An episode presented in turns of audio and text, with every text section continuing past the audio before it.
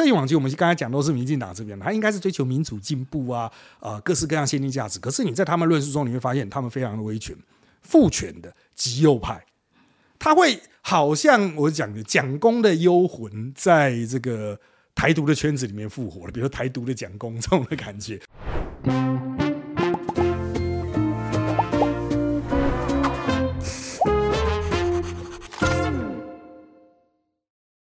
嘿，大家好，我是范吉飞。嗨，我是路易莎莎。哎，欢迎收看《匪夷所思》。那今天我们阿姨想知道呢，是邀到一位呃，应该算是媒体人哈。那大家叫他人渣文本，然后呃，他的本名其实是周伟航。那今天找他来呢，主要的目的是因为呃，我我说实在是因为前阵子我们收到一位网友的来信啊，他说他之前其实一直都是看很多绿营侧翼的这个言论，然后选举完之后就发现很多人在骂这些言论，然后他就 他就说他真的三观。毁坏，世界崩溃，世界崩溃这样子，他就问我说怎么办？这样，那我真的一直有这个心愿，我就是希望说找一位很懂侧翼的人来跟我们讲一讲，就是说侧翼的定义到底是什么，然后他的行为模式是什么，然后他造成的影响是什么？那我们要怎么样跟这些人相处？OK，我们找了很久之后，哎，我觉得好像人渣好像。可以适合来谈谈这个问题。对，因为其实他就他本人而言，他就说他自己是初代的网军，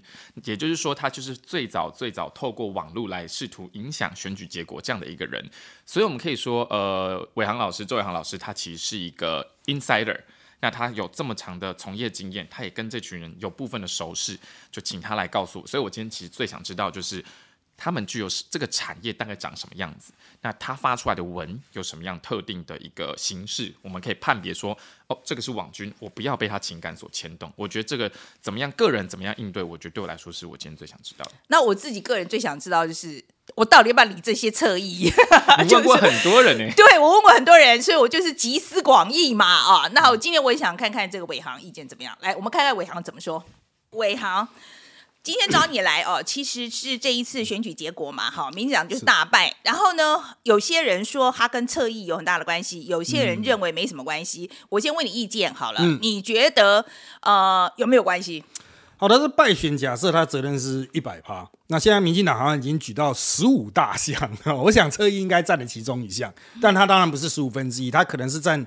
二十趴左右，啊，也就是说，侧翼它所造成的影响，主要是在一些网络上面，特别是在新媒体上面的一些负面的观感。像这次选举，我一直强调有一个概念，就是嘴脸论。什么叫嘴脸论？就是选民投票的时候是基于仇恨出去的。那什么基于仇恨？就是你的嘴脸是什么样子？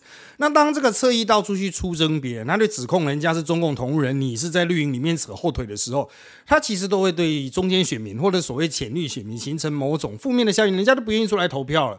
那这次其实我们从选后的一些基本的得票分析来讲，国民党的票没有多，他的票就是跟上次一样，就是那一块。是民进党的票，噗就不见了，所以现在就是噗那些不见是在哪里？那大家现在认为说，哎，是不是侧翼他是让这个票压下来一个很重要部分？因为他不断的把朋友赶出去嘛。啊，我们可以看到有非常多可能他意图往中间跨的啊，希望把饼做大的，都被侧翼指责为不够忠贞。所以我认为他的影响主要是在这个部分，就是他会让一些可能支持原来支持绿营的人，他会灰心，他会觉得说我为什么要跟你们站在一起？那我就让你们痛看看，我不会去投国民党，但我就直接不出来投票，就让你的票都不够，然后你就直接掉了。我想这也是为什么选后的检讨的时候会有一波针对侧翼啦。当然，其实像侧翼锁定了，像王世坚他冲到改选区第一高票，那侧翼说法比较跟侧翼比较接近，像梁慧杰他在那个选区就掉了。我觉得这也可能在某种上。程度上去造成的这种心态上的暗示了。好，那这一次呢，其实我们找你来有个很重要的原因，是因为我们网友很多人在在讲啊，就是我们讨论这个侧翼的问题嘛，哈，呃，很多人就在问说，侧翼的定义到底是什么？嗯，好，他我觉得我们先把这个东西跟大家讲清楚好了哈。我觉得你算是台湾研究，我可以这样讲嘛，研究侧翼跟网军这一种行为。算蛮早的人。一九九八年的时候，哈，我们台湾刚进入全面的宽频网络，民用的宽频网络开始出现的时候，我大概是最早一批使用网络在做选战的人之一了，哈。那个时候还没有所谓网军这种称谓，但是那个时候就已经有很接近车翼形态的，比如说他完全隐匿自己的真实身份，他利用一些所谓的 BBS 跳板啊，尝试去遮住他的。呃整体路径，就是讲白一点都追不到 IP 啦，你追不到他到底是谁哈。那个年代我们就已经预见了会有现在的这样的问题。那经过那么长时间发展，我必须要说，随着脸书。哦的普及化，我们现在有个大的共同平台，几乎所有台湾人都会上脸书。然后呢，脸书它又没有去控制所谓虚假账号，也就是说，实际上在脸书哦，特别是粉丝专业，你基本上追不太到它背后的实际的操纵者。那这些操纵者他自己当然操纵账号，也可能是所谓的假 IP 啊假 ID。那在这样子的状况下，除非他涉及重大犯罪，比如杀人啊，或是一些重大性犯罪，否则脸书是不会提供相关资料给中华民国的法律政府。所以你去告这个人。他不会得到任何法律上的惩罚，因为根本就抓不到这个人。这也就是我们讲的魔戒的效应，盖吉斯的戒指，你戴上魔戒了，原本你会觉得我自己是超人，我要用这个机制去放大我的能力，我可以去小虾米扳倒大鲸鱼。可是小虾米有一天，它越越来越膨胀，它就像戴上魔戒人，任何人都会发狂了。同样的，侧翼也是戴上魔戒，我别人都看不到你，你变成透明的。在这样的状况下，它开始为恶。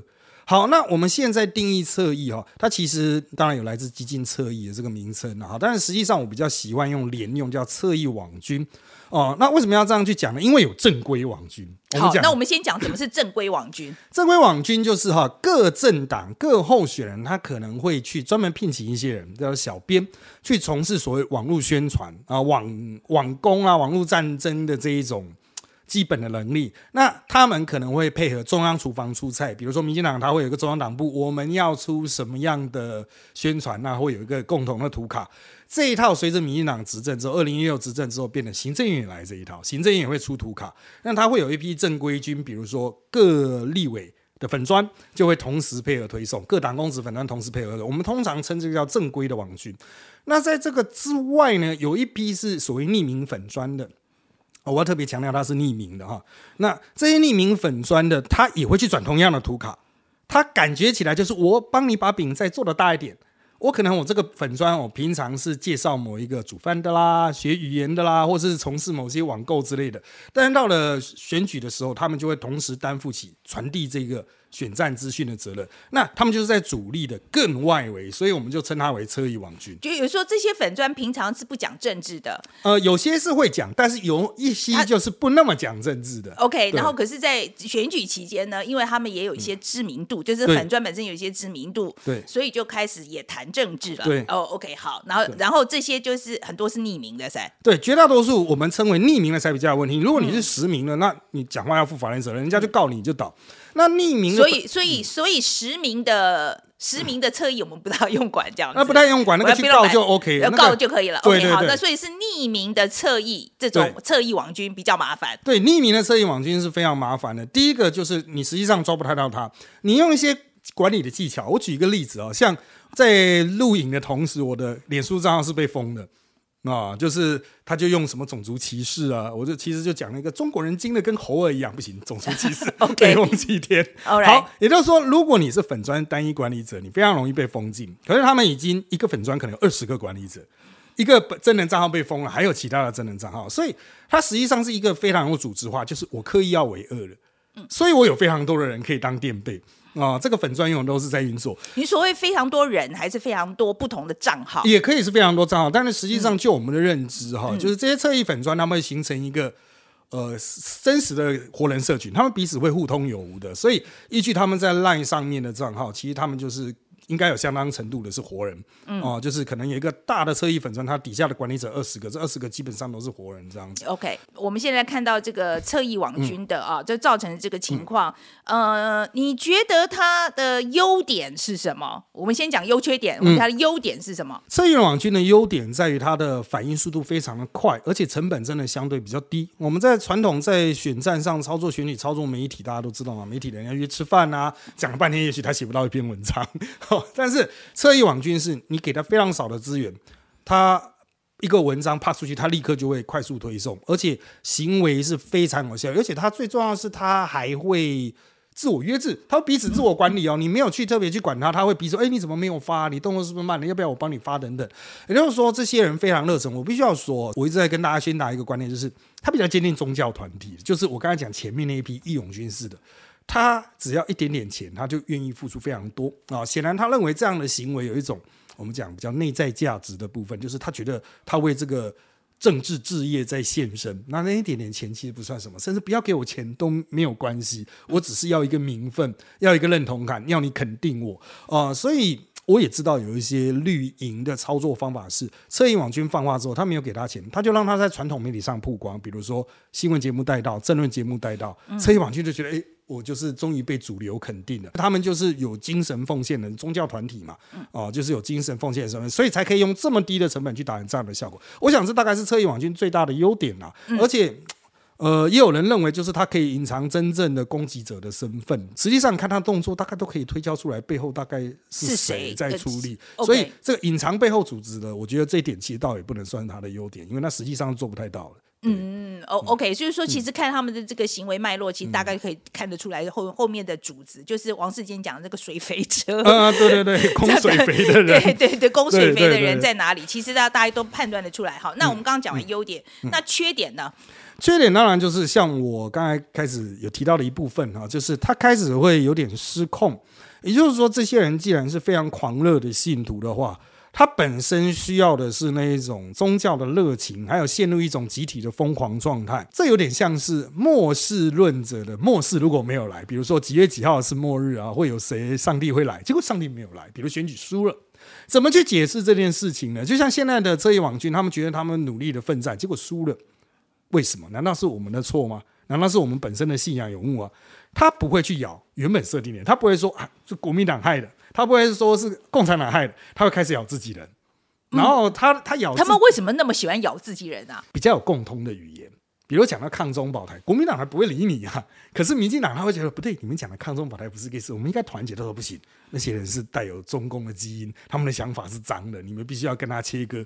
对于国民党来讲，他不会进入这个讨论，可是绿营会尝试跟他们进入讨论，比如说高嘉瑜路线到底是不是比较可行？只有高嘉瑜可以吃到中间的选票，王世坚可以吃到中间的选票，你们那个做法是吃不到的，可是他们不能接受。他说错，我们要做的不是吃到他们选票，我们要做的是把他们消灭。所以这就会形成跟自己人展开斗争是比较容易的。嗯那跟对手反而就是打不起来，因为语言基本的符号都不一样啊，跟韩粉的符号天差地别嘛。所以说，就是因为它其实已经形成一个特殊的语言，所以说你要去打别人的时候，其实没有那么有效率，所以要打自己身边的比较接近的才有效率。对对对，而且我觉得另外一个我听到的说法是说，听说打自己人流量也比较好。呃，对，这是同温层效应，因为本来就是颜色比较接近的人会。比较有亲友关系，那会比较看得到。那如果你去打另外一边的话，当然有时候你要提振流量，也可以透过这种方法。可是另外一边的人是看不到的，你就是自己人在这边自爽。这也是民进党现在送出来的党内检讨，就是说，是不是我们都在强调让自己人非常高兴，而没有想到要去跟对对面的人对话？哦，表示就是有对话才有结果。其实讲到刚刚符号的问题，我补充一点，像这一次侧翼网军在打新竹的高鸿安的时候，他有一个词叫红卫兵。可是像我们在政治圈人，我们看到红卫兵的时候，我们在想一个另外一个叫沈惠红啊。这红卫兵到底是哪一家的？怎么会发明一个你的候选人有红，对手也有红，你怎么会叫红卫兵呢？这个是我们过去一般正规军在操作符号上不会犯的错。可是侧翼网军呢，完全没有想到这个东西会有问题。哦，就是你讲红卫兵可能会打到自己人，为什么呢？就是他们在进行一些战略啊、战术推估的时候，已经没有考虑到自己人的死活了。对，OK，所以他们就完全忽略了。这点，他们已经超出了那一种，就是他的意识中已经没有自己人存在。所以我认为这个就是他们为什么会越做越狭窄的，就是他的对话能力越来越弱。他就是想到一个，对，这我就是要这条路一直冲下去，他没有想到说我应该怎么说服其他的自己人跟我一起冲。刚刚就讲到，就是说，第一个是他们很难控制嘛，对哦，嗯，然后第二个是很容易打到自己人，嗯然后还有什么缺点？呃，再来一个就是哦，我必须要说，侧翼网军本身的知识的素养哈、就是我们从刚刚讲的延伸比较低一点，他对政治的理解也非常浅薄，他们对于选举啊，或者是呃，就是人事实地物。选举的这些要素几乎都不懂，他们有的就是狂热的信仰而已。所以，当他我们尝试跟他对话的时候，哦，民主政治不是这个样子，民主政治应该是开放的、沟通的、多元意见分成。他的想法会很退回，比如说侧翼网军，我们刚才讲都是民进党这边，他应该是追求民主进步啊，啊、各式各样先进价值。可是你在他们论述中，你会发现他们非常的威权、父权的极右派，他会好像我讲的蒋公的幽魂，在这个台独的圈子里面复活了，比如台独的蒋公这种的感觉，我要去镇压所有的反对一样，所有反对一样都必须闭嘴。那他为什么会有这样的想法？当然是可能是年幼时期所受的威权主义的教育的遗绪，所以在知识水准不够的状况下，他拿不出一些比较深有深度厚度的论述去尝试进行跟其他阵营对话。其他阵营要跟他对话的时候，会发现，哎，这个人根本听不懂，哦，他根本不知道以前发生这些这些事情，就是他们正在尝试把过去已经。演化出来的东西再重新演化一次，他们正在走我们过去曾经错误的路。但是如果他能够纠正，那也就算。他现在就是觉得自己已经信仰已经无限大，所以他是也没办法去叫他要读书了。讲白一点，就是没办法进行知识灌输。在看一般的这个言论的时候，你可不可以教网友们一些技巧，就是来判断说怎么样比较像是侧翼？网军写的东西，他有，我觉我想他有一些行为模式吧。嗯，是，这些网军最常见的模式，它不是攻击，比如说啊，假如假设我们讨论政治，我们都经常讲说对事不对人啊，这个是一个我们讲从自由主义以来的传统。然后我要特别强调，这不是标准的呃这沟通模式，但是这是一个比较常见的主张，就是我们应该对事不对人。但是侧翼网军它有一个很明确的形式，就是基本就是对人。因为它是针对选举所产生嘛，选举除了公投是针对议题的，其他都是投人啊，我要不要让他上这样子啊？那侧翼网军就是要去制造对某一个人的仇恨感，所以他就会对人进行很多的攻击，什么样的东西他都会牵扯到这个人人格本身有问题，极度的愚蠢，不是坏就是笨，不然就是又坏又笨。所以当你看到一个论述，他的长篇大论，他的所传达出的意念就是哇，这个人很坏的时候。那你就必须要小心。所以第一个就对事，呃，对人不对事，对人不对事，他就非常针对人这样。然后第二个特点呢？第二个特点，他通常都会认为道德是只有唯一的一个答案的。也就是说啊，当然这个答案通常就是我支持那个候选人所象征的道德价值。比如说，呃，在这个抗中保台的立场上，如果不是站在我这边，不是往我这边集中的，就全部都是坏人。啊，这是一个光谱，但是光谱只有最边边、最靠近我的，可能只有十趴人是好人，其他全部都坏人。即使他们的坏的程度不一，但他们都是坏人。那他们这一个，就是陈我刚才讲的，就是非常宗教式的想法，这个是也是来自于大家从小所受的那种宗教教育，就是道德的标准答案只有一个。哦，这个世界上本来就是应该是这个样子的。好，那他就拒绝了沟通。我今天讲出来的就是上帝的语言，他是圣子，那你就要相信这套道德观就是正确答案。嗯，这套道德观不容置疑。你经验不够，你信仰不够虔诚啊，所以你现在能够唯一做的事情就是相信我。所以像这类型侧翼网军的资讯，它通常会迈入某种权威感，哦，就是我是这方面的一权，我已经骂多久了，你绝对骂不赢我。哦，这个是我看最久了，我的证据最多，但其实他也不用拿出来，那就是一直出神谕。你要的就是完全相信。那绝大多数的人哈，我必须要强调这一套，其实在近年我们其实觉得它的效果是在下降的啊，就是经济学的效应嘛，变天效益递减，同样东西讲久了，然后你的应允的末世并没有来到。哦，报偿啊，哈，这种救赎都没有来到，在这样子的状况下，侧翼网军他对于中间选民的影响越来越弱，可是他对于自家人是有凝聚的效果。再来就是他们讲白一点呢，到最后面 就是我们最近很流行情绪勒索。哦，情绪勒索，来举个例子啊，情绪勒索就是。到最后面，他就像新竹的选举，他们现在就讲说：你们新竹人，如果你敢投高红的话，你就到时候苦头你就自己吃了，我们不会同情你的。哦，就是落选之后，他就讲说：哦，这个我们当时我们候选人提的证件，他候选人落选，候选人提的证件，我们就通常不要做，中央政府都通常不要给钱，让他们尝一尝这种苦果。这个在民主政治的角度来说，其实是。不是没有，有些国家的确会有，比如新加坡。可是那不是我们公认的民主先先先进民主国家，它只是图具民主形式的威权国家嘛。那真正的民主国家，它是如果这件事是好的，为什么不不做呢？即使是原来选选战对手，他选后也可以很认同我的政见一起做嘛。我我作为一个竞争对手，我很开心你愿意做我的政见，这才是民主政治的常态。可是他们现在就是希望好像会有天罚，你不投我家的，那你什么都得不到。我建议民进党所有前瞻计划的钱都全部停播，让他们尝尝苦头。那讲起来是泄愤，那其实就是情了。这个就是给大家一些这个 tips 啊，就是说你看到有这些 pattern，我们刚刚讲对人啦，还有这个非常单一单一的道德标标准，然后第二个最后一个就是情绪勒索，情绪勒索这样，所以大家应该有要要看得出来啊。我我们讲到他这些这些行为的这个模式，对不对？我们要怎么样对待他们？比如说像我是被攻击过的，嗯，好，比如说像你你你你对我的建议是什么？我认为哈，就是当然了，我这个可能不是 劝劝范姐，就是如果是晚辈啊，这这个就是刚进来政治他被骂会非常挫折。哦，就我我明明这么努力做事，为国家做这么多，为什么被骂成这样？我只能说哈，就是对于刚进政治圈人，我们的圈或者是刚进媒体圈，你可能会被各种形式攻击，或者你单纯只是一个网红，讲一句话，车一网进都通通跑来咬你，只因为你开始提到政治什么东西。我的建议都是哈。你不要就是被这种潮水而来的东西而造成一时的误判啊！就像我刚才讲的，外面还有非常多的人，他们还在过他们自己真实生活。今天所有人挤到你的留言区里面，说白一点，如果你完全不看的话，你也不知道他们的存在。像我作为一个网络，就是你叫我不要看吗？以及就是说不要看，就是说你可以大概知道说哦他们在干嘛。然后当然像我们这种。呃，已经到了这种年纪了，然后也有相对一些经验，我会比较偏向我在研究他们是在干嘛，他们背后到底是由谁发动的，然后他们的主诉求是什么啊？大概是由谁出来？那我就知道冤亲债主是谁。那对一般人来说，我的这个建议就是，你不需要太刻意跟他沟通，除非你真的很闲呐，哦，闲到就是好，我可以跟你讲。但如果你是尝试想要去教育他，希望他变好哈。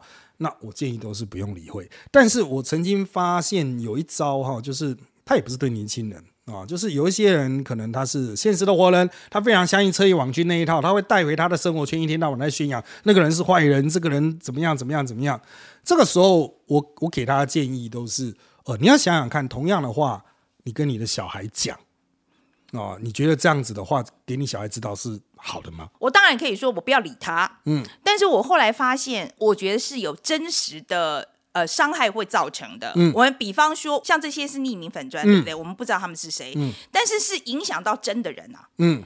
是会有真的人来跟我讲说，哦，我本来对你很支持的，但是我现在我没有办法支持你了。我个人认为这个是不可能短期改善的，因为人家毕竟是用非常大的这个讯息量来冲击你，只能透过时间去验证。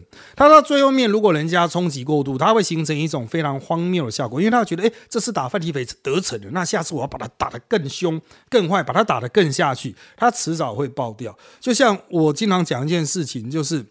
呃，有一次我跟朱立伦在聊天，聊到中共同仁，朱立伦也非常困扰嘛，因为国民党就是有中共同仁这个标签，然后他就问我说：“这个标签怎么解决？”我都说：“你不用担心，因为黄国昌也是中共同路人。”他他一听说啊，你说谁？我说黄国昌，他那边笑了超久，笑了一分钟。所以就是当一件事情当他被强调到非常过度的时候，就是你车一往进，他最后会越演越爽的时候，他迟早会超过那种所有人都认为是正常的那个临界值。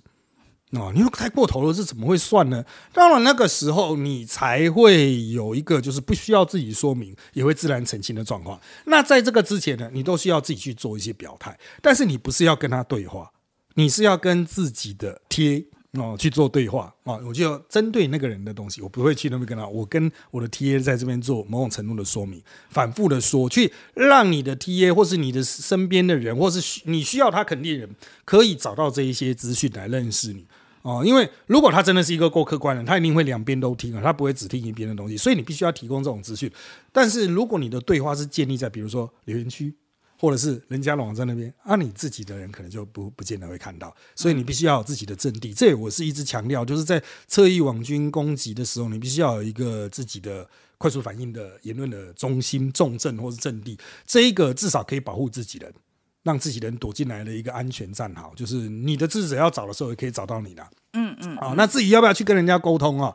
行有余力再做。我们刚刚讲到，就是说，比如说我们今天讲的这个是绿营的侧翼嘛，哈，那里面后面可能都是有他的呃主子，主子，主子，对，好。经过这次选举之后，这些人有可能放弃这种操作吗？呃，这个很多人问过我，比如民进党现在在检讨，会不会检讨一下？比如说赖清德接下来应该是主席，没有错哈，没有什么意外的话，那他曾经在二零一九被侧翼伤的很重，他也公开讲说，请蔡英文管管他的侧翼网军。哦，那他会不会去处理这一块呢？我个人的看法是，我们到现在还没有找出一个直接把侧翼网军消除掉的方法，可靠的方法，除了去把他 拖出来打一顿，也不知道是谁啊。所以赖清德上来也不可能去改变这一点。那现在的问题就是他自己要不要建自己的车翼网军啊？我认为依他的个性，可能偏向是不会啊。所以这些车翼网军可能会跑出去，变成说野武士啊、野狗这样，他就变得真的满街乱咬人，他也是有可能的。所以大家想的时候，会不会有一个 solution 解决掉？我觉得没有办法。嗯，那那事实上就是这些人真的就是魔戒嘛，魔戒戴上去之后，你怎么拿下来都已经都已经变成妖妖怪了，每个人都已经疯狂了啊！当他带上去的时候，就不可能拿下来，他除非自取灭亡。今天如果我们要求这个上面的这个人去出来，我不知道正确的期待是什么。你觉得要求他管一管？对，你觉得这是一个合理的？这是一个合理的要求，这也是我们一直在做的诉求。就是今天这批网军，假设我们就讲白，就是支持蔡英文，他非常非常狂热的支持蔡英文。那蔡英文有没有受惠于他们？有。那他这些网军今天开始制造出一些困扰了。那蔡英文说：“这个就不是我能够管得多，说得去，说得过去吗？”我们回到韩国瑜的场，你韩粉出去到处威胁人的时候，大家也会叫你韩国瑜，你不用出来讲几句话，大家也是认为应该。所以我认为在道德上，这些人是我的狂粉啊。假设他们不是军好了，就是侧翼王粉这样子，这些人是我的狂粉，我当然应该要去管一下我的粉丝，因为他会不会对我的选举造成会，确实会影响到投票人，就是我们一开始讲的。这个中间以浅绿的票直接就消失掉了嘛？蔡英文最后一直出来喊话都没有用啊，就是没办法去唤起二零二零呢他那八百一十七万票。所以回归一个根本，这是不只是道德上，也是一个政治人物利益上必须要有的考量。票就是不见了，你现在一定要出来收拾啊！你再继续宠宠粉，我们讲你再继续宠这些粉的话，其他的粉就跑掉了，其他没有那么粉的粉就真的会不见。所以我认为这个。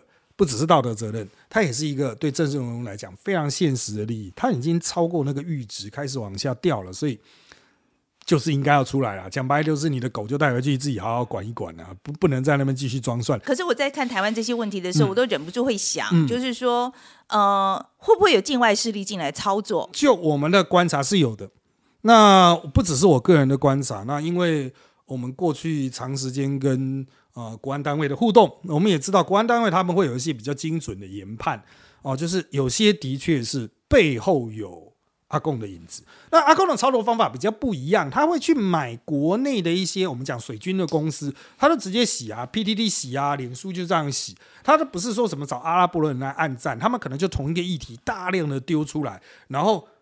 丢出来之后，有一些国内的传统媒体会去追，因为网络上突然很多人在讨论嘛，赖群很多人在讨论嘛，哎，怎么会有一篇文章？我们今天要不要做这个啊？写这个？我举一个比较有代表性的哈，其他的议题我不敢讲。有一个议题，我们哦，就国安单位和我个人都是意见是一致，就是这个台积电赴美投资是掏空台湾的这一个，我们可以确定在 PTT 还有脸书上，甚至赖群里面都有出现中共买的水军，他们的动作非常一致。同步出现，它跟我们刚才讲的车友网军不一样，它是没有情绪的。哦，就是他不是诉诸某种道德正当性什么，他就是一直把同一套原理，就是啊，要去先进的，要都最先进的，要去美国投资了，台湾要被掏空了，民进党政府怎么什么都不做，就这样被美国掏空等等。我要说哈，这一批丢出来，有一些国内媒体人去追，不代表他是收中共钱的。我比较强调，因为他有时候觉得，哎，深蓝社群讨论的很热血啊，那我们一定要报这一条，所以他可能真的就是被导过去的，就中招的那一种。但是这个在这里面是的确，我没有关了到。到车翼网军的痕迹，那活跃度非常的高。当然，政府也有在掌控了，只是现在的问题是在于说，政府因为他是就是小英政府他自己的网军问题，所以当他指责别人有网军的时候，百姓已经不相信了。他讲说你最你才坏呢，你才多网军呢，你还有脸去讲中国网军？但实际上，中共真的是有。嗯啊，可好，那我们现在以就是说，我们自我们做 KOL 的这个责任好了，因为你刚刚讲台积电这个东西，你觉得像我们是不是不该谈呢？我的意思，我就是觉得这个不可信，所以得要反驳他，对对，right，对。可是问题是，我觉得这样好像帮助他这个声音更大。啊。我我来解释哈，哎，其实很多人讲车翼网军会不会像抖音一样，我们一直封，一直封，一直封，一直封，台湾社会就安全了。这个其实也是老蒋的想法，共产党枪毙那个书不准读，马克思、马克杯都不行。好，那在这样子的这种情境下，当然，他可以去制造出某种感觉好像非常纯净的社会。可是，这是一个好的社会吗？它其实是很脆弱，它没有抵抗力。一个什么东西进来，它可能所有人就会信了。所以，对我们比较偏向当代哲学，到一九八零年代以后，我们就开始讲沟通理论。一九七零年代，它的理论的核心是：其实我不知道什么是标准答案，也许最好的答案已经在我们社会中。那让它壮大的方式，就是大量沟通。多元呈现，所以当有人丢出这个议题，即使它是假的，我们需要有其他的意见出来，塞满整个讯息库。当人家听到这个时候，嗯，真的会被掏空吗？他转头可以看到别人不同的说法被推送到他的眼前。也就是说，我们要去尽量制造一种。资讯冲塞的效果，让这个社会不只有一种说法，要跟他对立的说法，或者是对立的说法的在对立说法，最好是各种说法都有，让大家会觉得说，哦，其实这个议题其实是意见分层的，它不是那么单一的，这样的社会才相对安全。那你自己对于抖音跟红书，就小红书这一种啊，就是说，我觉得其实抖音说实在，在其实现在很多年前在用，我觉得说要把它禁掉这件事情其实蛮蠢的。嗯，我我自己觉得，可是你觉得嘞？你觉得那种说应该把那个抖音跟小红书禁掉的声音？好，两两个部分哦。第一个是它软体本身有没有后门的问题啊？这个是技术上的问题，就是它会不会把一些重要的资讯传回中国？包括你的个资啊、使用活动记录啊，只要能够确保不会被送回中国哦，或者送到某些不可靠的第三地的话，就是资讯安全不可靠第三地这一方面能解决的话，就没必要进。但是如果没办法解决，就应该严加控管。嗯，啊，那回到它内容的部分啊，这个是技术部分啊，那是 frame 嘛，那是我们现在来看它 content 的部分，就内容的部分。内容很多人批评抖音太过短暂。可能有一些中国有具有毒素的东西，或是宣扬中国文化、宣扬中国低劣文化等等。我认为这些说法，当然它在相当程度上是一个事实，可是这也把台湾人的那种文化的消化能力看得太粗略。他们可能说：“哎，现在年轻人开始学中国大陆的什么讲那个啊卷舌腔啦什么的啊，使用一些对岸的词啊，完了，我们以后就会被同化。”这都把年轻人看得太蠢了。哦，你年轻人也是一个世代一个世代一个世代，他会不不能讲一个世代，就一个年纪一个年纪一个年纪，他会去消化不同的产品。那如果抖音很初恋，那的确就适合小孩、小学生的智力嘛，中学生的智力。等他变得高中生的时候，他们可能会进入下一个软体，进入下一个社群软体的那种平台的形式啊，从一开始从文字啊到影像啊到。啊，图片等等哈，他们会有一段一代的那种代换嘛，所以我是觉得小小的部分其实不用担心。就像我们现在回想我们小时候的那些玩的东西，你说年纪小这件事情不要紧，对对，其实不要紧，你就让他去接触，因为如果那个东西真的很蠢，他长大会发现哦，那怎么那么蠢啊？就像讲白一点，我们小时候都被灌输啊，什么看鱼逆水上流啊什么的哈，我现在都讲说，现在回想。我小时候读的大量那种威权时代的那种读本，意外迷因式的可笑笑这样子。好，但是问题比较大的是哈，就是这一些软体它会不会夹带的商业行为啊？内容本身就算了嘛，它所夹带的商业行为可能会造成比较严重的影响。比如说，呃，你就吃什么辣条啊？这个是大人比较不会吃，可是小朋友看到抖音之后，他可能会去吃。啊，那种东西可能对于健康什么的帮助，它就有点像是地下电台卖药的那种感觉。我认为，如果就这个角度出发的话，那你要管制的是这种平台上面的商业行为，或者是其他相关的电商平台上，就是让小朋友可以很方便的去买到一些未受管制的这种。进口货品这种，这种才是比较真正的战场。所以现在很多人讨论都是内容本身有毒，内容本身愚蠢、片面化。我觉得这反而都没有打到真正问题的核心，一切都还是要回到实际的生活。就是这样会不会促成一些商业行为？这样会不会造成我们的各自外露？我觉得这是技术上就更应该去。管制的东西了。好，我想我们今天最后做个结论好了啊。我想知道你对于这些侧翼网军的活动，对于民主社会最大的伤害是什么？呃，对于民主社会最大的伤害，就是它让真正的我们期盼一个民主社会有的多元沟通消失了，它变得非常威权式的，就是有点回到像什么呢？就是我们小的时候的威权时代，就是大家会去想象有一天就会消失了。哦，像我印象很深，我以前 三民主义的老师吧，他上课上一上，他突然非常生气，什么李登辉真的是一个混蛋，我们全部的同学都很震惊，他会不会明天不见了？就这样子的那种感觉。像今天呢，我在网上讲什么，可能就会有侧翼网军立刻就来骂你说什么这是中共同路人啊啊！你这是什么只有几趴的政党，你也在那边大呼小叫的。我觉得它会形成一种效应，就是噤若寒蝉，大家都不愿意去讲自己内心的感觉。民主社会一旦停止沟通了，就变成各种宗教意识形态信仰。就意识形态，它就会越来越像宗教，它本身没有检讨的力量，他就觉得你就信我就对了，你就相信我的这个政党，你就相信我这个人，一切就交给我啊。那当民主变到这个样子时候，他失去监督制衡的能力，就单纯是比大小、比人多、比谁会煽动情绪，那他就会走向民主政治最坏的那一面，就是走向所谓的民粹啊。这也是很多人担心，我们台湾接下来会民粹化，台湾会不会变成网红政治？